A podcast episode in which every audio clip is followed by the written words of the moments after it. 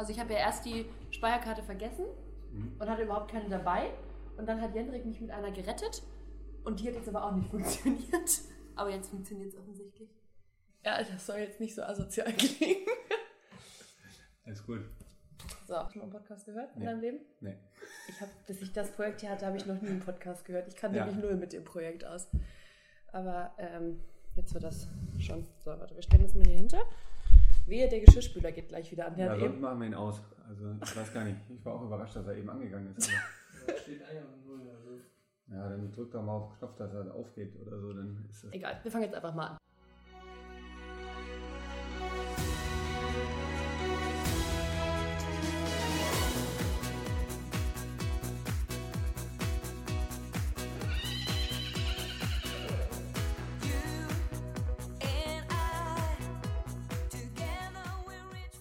Herzlich willkommen zu unserem Podcast Zwei mehr, bisschen Fuß. Der Podcast, der hinter die Reitsportkulissen hört. Präsentiert von Ongard Marketing und Nicole Clement.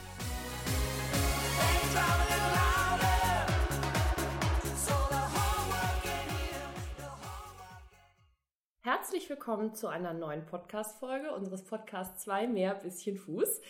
Äh, letzte Woche war ein wenig Premiere, weil ich das allererste Mal einen Interviewpartner neben mir sitzen hatte, und zwar Volker Wulff. Heute habe ich äh, den zweiten Interviewpartner neben mir sitzen, und zwar das erste Mal einen Sportler, und zwar einen Reiter. Nisse Lüneburg. Herzlich willkommen, Nisse. Schön, dass du da bist.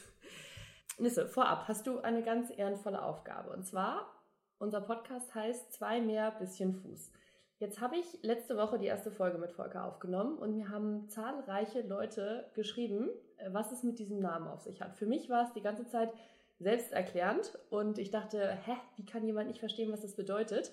Tatsächlich haben mich aber einige Nachrichten erreicht, was das damit auf sich hat und deswegen hast du jetzt zum, zum Einstieg erstmal die Aufgabe zu erklären, was zwei mehr bisschen Fuß, äh, was das bedeutet, weil ich glaube, das kannst du ganz gut. Also ich hoffe, dass ich es richtig erkläre und äh, dasselbe mein, was du meinst. Also ich glaube, dabei geht es darum, äh, wenn man einen äh, Sprung aufbaut, dass man den Sprung äh, zwei Löcher höher macht und etwas mehr Fuß gibt. Das bedeutet, die Stange, die auf dem Boden liegt, etwas mehr nach vorne rollt, um so dem Pferd den Absprungspunkt etwas zu erleichtern. Das hast du höchst professionell erklärt und genau das meinen wir auch. Genauso ist nämlich auch der Name unseres Podcasts zustande gekommen. Das ist nämlich nochmal so der kleine Schwenk und die Ergänzung zum letzten Mal, die wir hiermit so ein bisschen bringen wollten.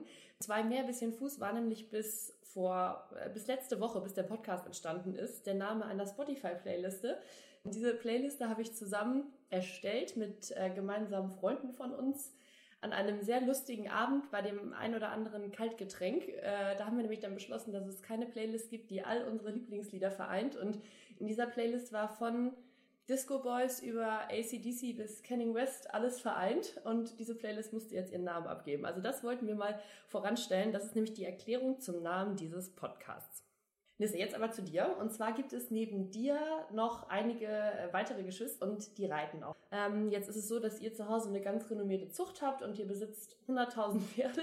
Du reitest aber gar nicht zu Hause, sondern bist hier auf dem Magdalenenhof, wo wir auch heute sind. Warum bist du nicht zu Hause? Warum bist du von zu Hause abgehauen?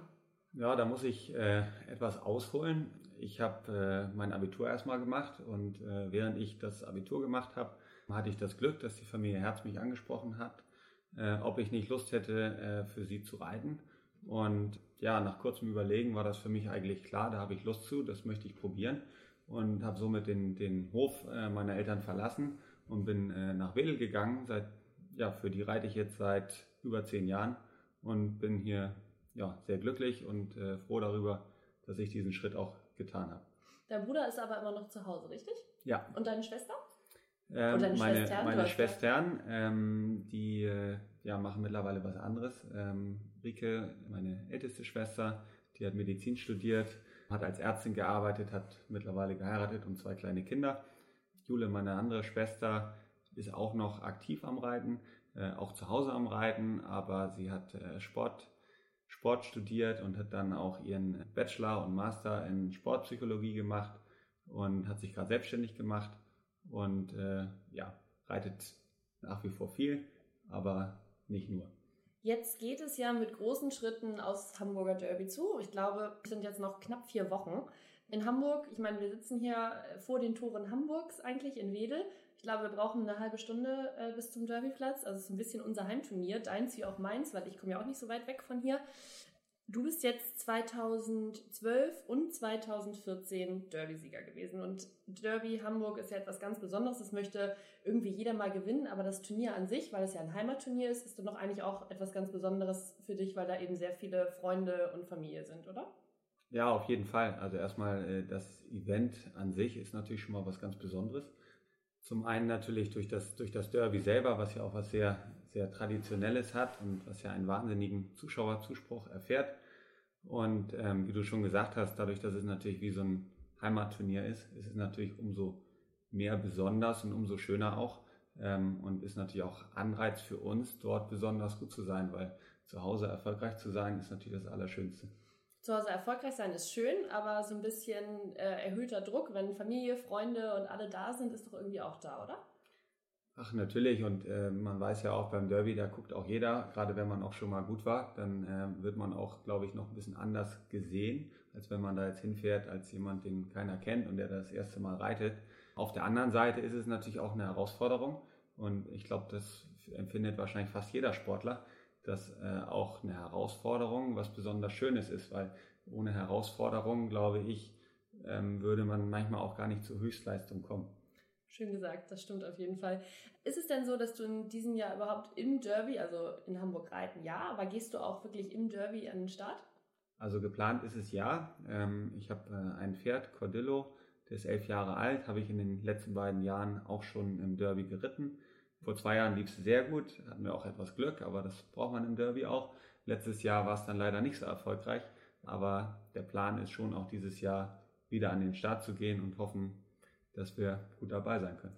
Erzähl mal, was meinst du mit, wir hatten etwas Glück und was meinst du mit, es lief nicht ganz so gut? Na gut, vor zwei Jahren war das Pferd erst neunjährig, also noch, ich sag mal, relativ unerfahren. Da sind wir am Sonntag auch ins Derby reingeritten, ohne große Erwartungen, haben gedacht, äh, okay, das Pferd hat viel Springvermögen, hat eine gute Einstellung und packt eigentlich alles an. Trotzdem weiß man gerade im Derby ja gar nicht, was passieren kann.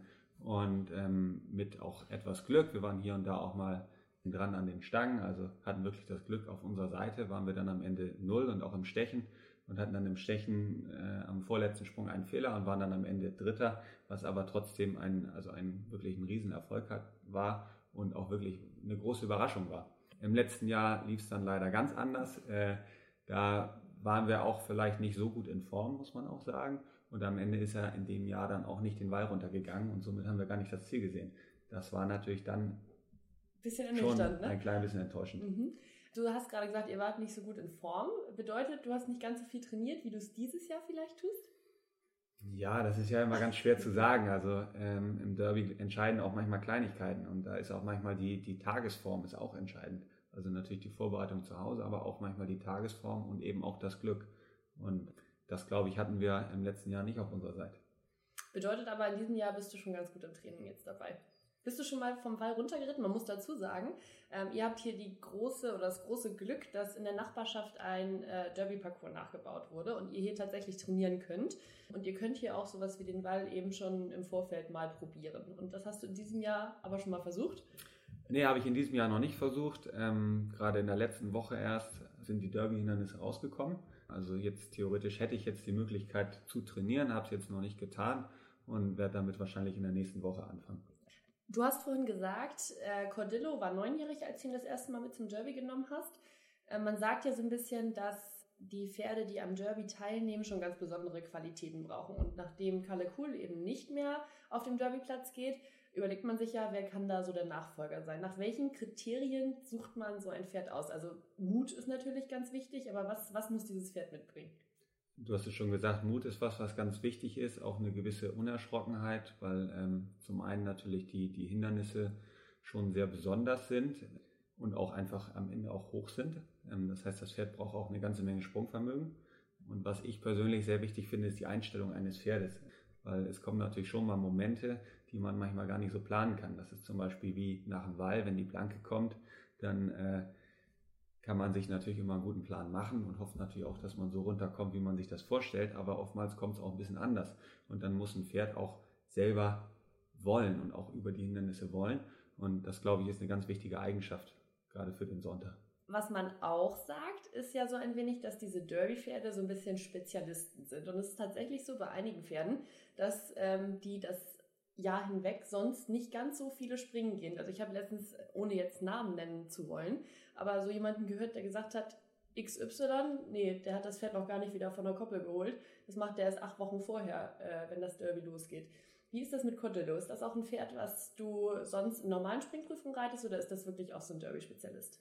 Also ich reite ihn sonst auch in äh, normalen Springprüfungen, äh, das ist schon der Fall. Was trotzdem so ist, äh, er ist nicht der Allerschnellste, das ist auch so. Und gerade wenn ich, sag mal, in der Halle am Start bin, wo es dann manchmal sehr schnell geht und auch sehr eng ist und äh, da ist er dann nicht der, der schnellste und nicht der wendigste, so dass ich ihn in der Halle so gut wie nicht eingesetzt habe, aber jetzt draußen geht er auf ganz normale Prüfung. Okay. Ähm, mit Volker Wulff habe ich mich letztes, letzte Woche auch ein wenig darüber unterhalten, dass der Derby-Parcours ja wirklich ein ganz besonderer ist und auch so gewisse Gefahren aufweist. Er hat mir dann erklärt, dass ähm, da viele Sachen entschärft wurden, zum Beispiel diese Palisaden, die jetzt einfach umklappen, wenn man sie berührt. Trotzdem ist der Parcours ja irgendwie immer noch ein wenig gefährlicher als ein normaler, oder ist der Parcours gefährlicher als ein normaler Springparcours, oder? Also äh, bestimmt. Also es ist natürlich so, dass gerade die sehr speziellen Hindernisse, wie die, also vor allem der große Wall, und gut, an den irischen Wellen selber passiert relativ wenig, aber gerade der große Wall, der ist natürlich schon äh, sehr besonders, der ist auch sehr hoch. Und ich finde, den muss man auch schon mit einer gewissen Vorsicht angehen, weil äh, ansonsten kann es natürlich schon mal gefährlich sein, gerade wenn ein Pferd vielleicht mal von oben wirklich runterspringt, dann weiß man, wie hoch man ist und äh, dann kann es auch wirklich gefährlich sein. Du bist aber jetzt ja schon ein alter Hase im Derby-Parcours, das ist vorhin selber gesagt. Gerade Leute, die da die ersten Male reinreiten, da guckt man dann vielleicht noch nicht so ganz genau hin, aber du nimmst dir jetzt wirklich regelmäßig an diesem Derby teil. Jetzt ist es ja so, dass du mit Kalle Kuhl das Derby zweimal gewonnen hast, 2012 und 2014. Und du hast es dann ja auch nochmal wieder versucht und äh, bist mit Kalle nochmal auf den Derbyplatz geritten. Ich erinnere mich aber daran, dass Kalle dann in dem Jahr nicht mehr vom Wall runtergegangen ist, was, glaube ich, für alle total überraschend war. Wieso ist Kalle in dem Jahr nicht vom Wall gegangen?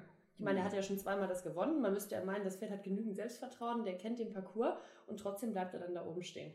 Ja, man muss ein bisschen dazu sagen, wer, äh, wer das Pferd Kalle Kuhl äh, kannte, der wusste schon, dass er auch öfters mal äh, sehr guckig sein konnte und sich auch wirklich äh, sehr leicht von gewissen Dingen ablenken ließ. Äh, beispielsweise von, von Kameras oder manchmal von Kleinigkeiten, wo man denkt, die spielen eigentlich gar keine Rolle. Und so war er schon immer ein bisschen und auch im Training sogar noch mehr. Und dann war es schon so, dass man wusste manchmal nicht ganz genau, woran man ist. Und äh, im letzten Jahr dann auch war es leider so, dass er dann ja sich doch von anderen Sachen hat beeindrucken lassen und äh, ja, so ist es dann gekommen. Wenn man das jetzt nicht mal so ganz äh, böse hinstellt, dann äh, gibt es da bestimmt Leute, die sagen, das Derby oder Reiten an sich ist für einige schon Tierquälerei und das Derby halt noch viel mehr. Und das Pferd, das ist da jetzt zweimal toll runtergegangen und dann schiebt er den dann noch das dritte Jahr den Wall runter und dann will er nicht mehr. Das zeigt ja ganz offensichtlich, dass das keine gute Idee ist, oder?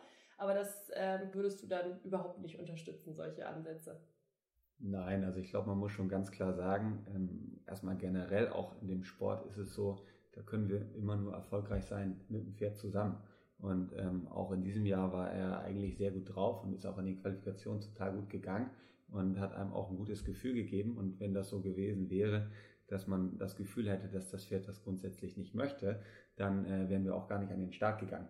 Und äh, dann sind es wirklich auch manchmal Kleinigkeiten. Und äh, ich selber bin auch so, auch wenn ich jetzt den Ball zum Beispiel hochreite und ähm, ich habe das Gefühl, dass ein Pferd das nicht möchte, dann reite ich im Zweifel lieber hinten wieder runter. Dann ist das zwar nicht so schön für mich, aber ähm, zum einen ähm, kann man ein Pferd auch nicht zu etwas zwingen, was es vielleicht mal nicht möchte. Und zum anderen kann es so wie am Ball auch dann mal gefährlich sein.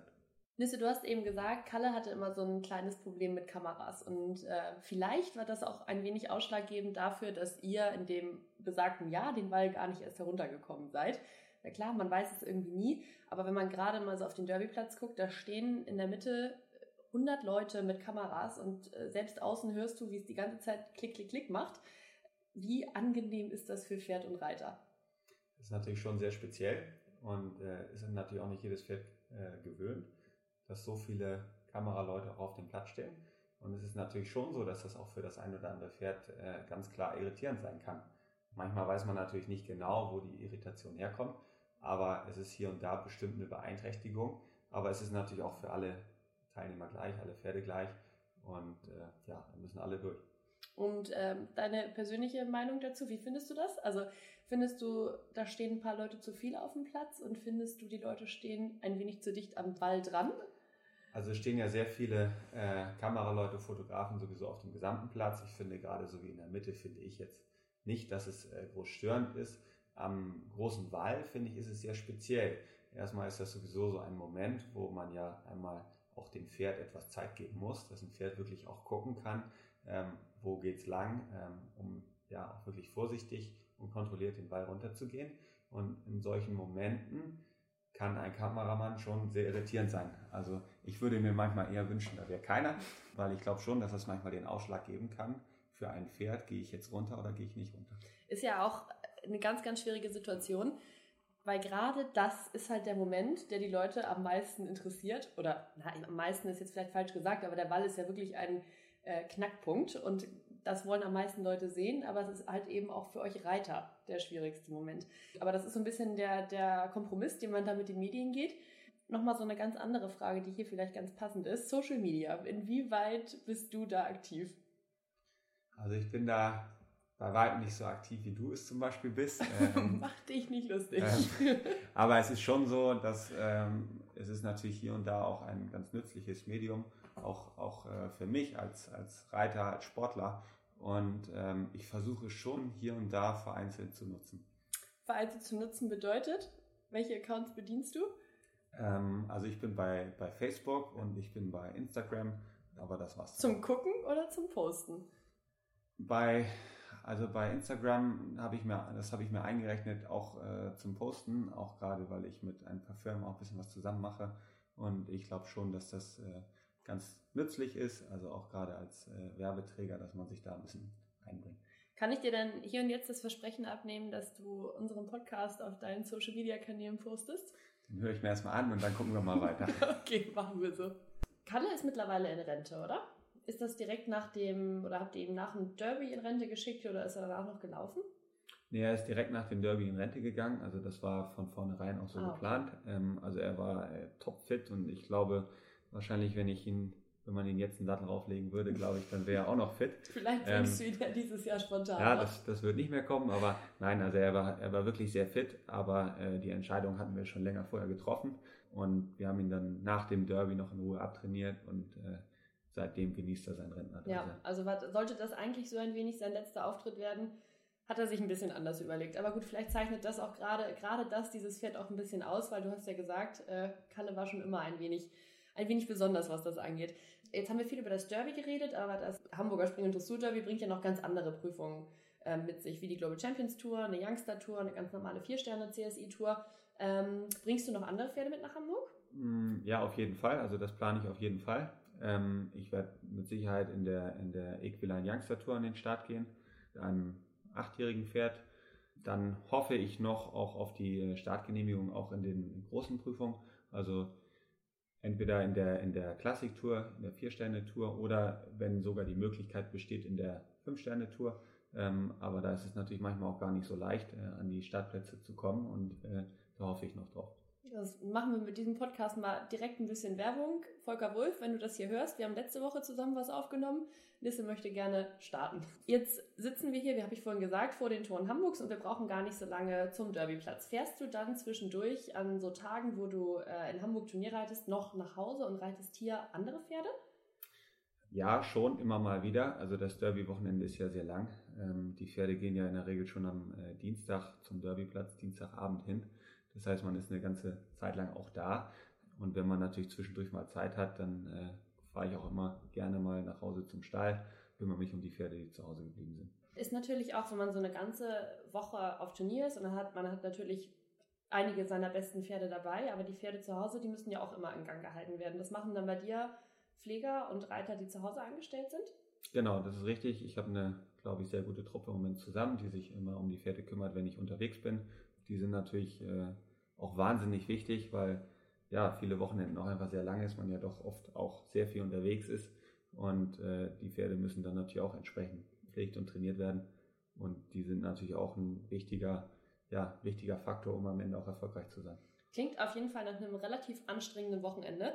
So ein Wochenende wird natürlich noch anstrengender, wenn die Abende auf so einem Turnier länger werden. Das kann ja durchaus mal vorkommen.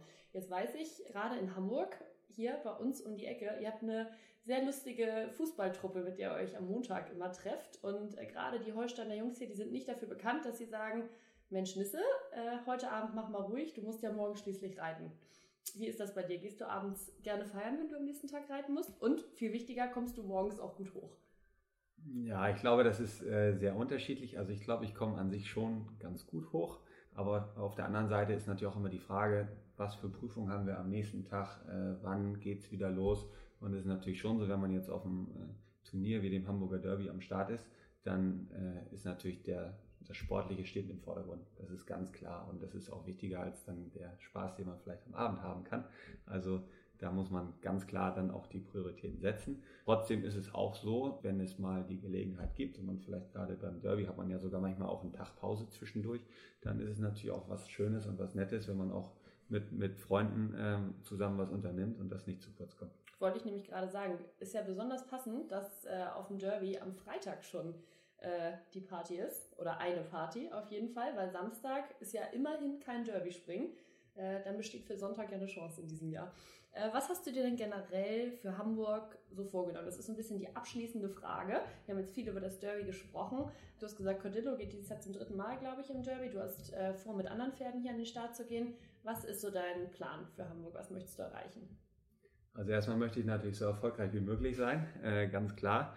Ähm, also im, im, Derby erhoffe ich schon, dass wir ein bisschen mehr, ich sag mal, an das äh, nicht das letzte, sondern an das vorletzte Jahr ein bisschen anknüpfen können. Also dass wir auch am Sonntag gut dabei sein können. Also eine Platzierung wäre natürlich schon irgendwo was, was Schönes und auch ein Ziel. Ähm, ja, das, äh, den Youngster, den ich mitbringe, der ist, glaube ich, auf dem Youngster-Level mittlerweile schon recht erfahren. Ähm, der, glaube ich, sollte jetzt eigentlich mit den Prüfungen keine großen Schwierigkeiten haben. Ähm, und in den anderen Touren ist es natürlich erstmal die Frage, in welchen Touren ich am Ende wirklich starten darf. Mhm. Davon ist es natürlich auch abhängig. Aber ich habe im Moment das Glück, eigentlich zwei sehr gute Pferde zu haben, wo ich glaube, auch wenn ich in den großen Prüfungen an den Start gehen darf, auch äh, eine Chance habe, ganz ordentlich dabei zu sein. Ist es denn so, dass, weil du gerade sagst, zwei Pferde und du hast eben von zwei Touren gesprochen, wenn du die eine Tour reiten würdest, käme das eine Pferd in Frage und für die andere Tour das andere Pferd oder hast du ein Pferd, was du präferiert mit nach Hamburg nehmen würdest? Mm, also so, wenn ich die Vier-Sterne-Tour reiten darf, nur die Vier-Sterne-Tour, dann ähm, kann ich nur ein Pferd mitbringen für die größeren Prüfungen und in dem Moment, wo ich in der Fünf-Sterne-Tour an den Start gehen darf, dürfte ich auch noch ein zweites Pferd reiten. Ah, okay. Also eventuell muss ich mich entscheiden. Alles klar. Und äh, auf welches Pferd würde deine Entscheidung dann fallen? Äh, das habe ich selber noch gar nicht entschieden. Ähm, bei mir sind das im Moment Alina und Luca Toni. Das sind meine besten Pferde und äh, ja, das wird dann spontan. Je nach Startplatzvergabe erstmal schauen. Alles klar. Vielen, vielen Dank, Liste, dass du dir die Zeit genommen hast. Wir warten jetzt ganz sehnsüchtig auf Hamburg. In vier Wochen geht's los. Wir wünschen dir natürlich ganz, ganz viel Erfolg und sehen uns spätestens auf dem Derby wieder. Bis dann. Ciao. Tschüss.